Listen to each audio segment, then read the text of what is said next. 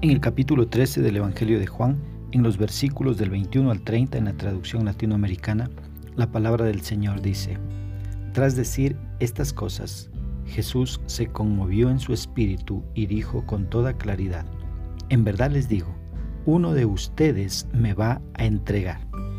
Los discípulos se miraron unos a otros, pues no sabían a quién se refería.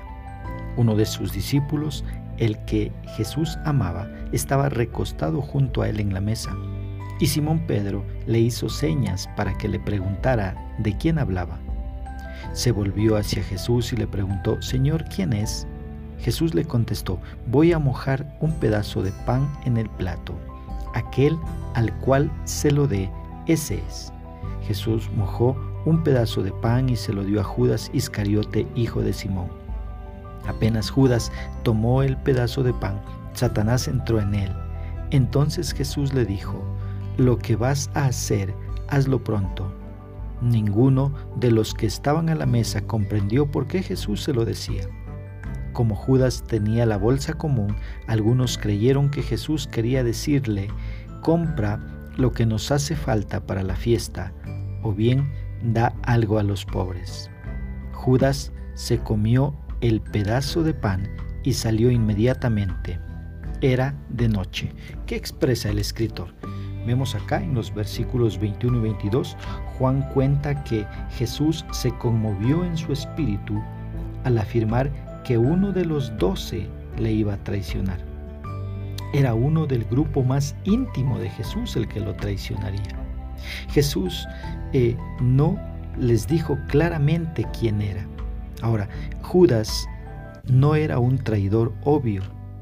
Todos le confiaban el dinero y jamás pensaron que sería el traidor. Mira los versículos del 23 al 26. Pedro persuade a Juan a preguntar a Jesús quién sería su traidor. Jesús identifica claramente a Judas, sin embargo muchos de los discípulos aún no se dan cuenta de su traición. Mira versículo 27 al 30. Eh, Satanás usó la vida de Judas para intentar frenar la obra de Dios a través de Cristo. Satanás imaginó que la muerte de Jesús acabaría con su misión y obstaculizaría el plan de Dios. Al igual que Judas no sabía que la muerte de Jesús desde un principio era la parte más importante del plan de Dios. Los discípulos no comprendieron lo que Jesús le dijo a Judas. Ellos pensaron que Jesús le hablaba de comprar algo que les faltaba para la fiesta, o bien eh, que pudiera ayudar a los pobres. Pero Jesús se refería a la traición que Judas llevaría a cabo. Se aclara que esto ocurrió en la noche.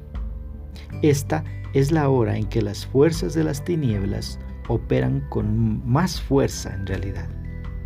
Esta era la hora para que Judas se entregara por completo al poder de las tinieblas.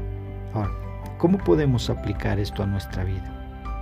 Debemos aplicarlo primero viviendo honestamente y no tratando de traicionar a alguien que ha confiado en nosotros y peor traicionar a Dios.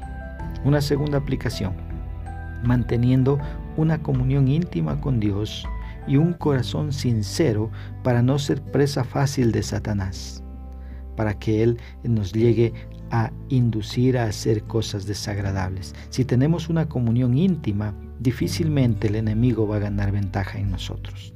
¿sí? Que Dios nos ayude a poder vivir en integridad y dependencia de Dios cada día.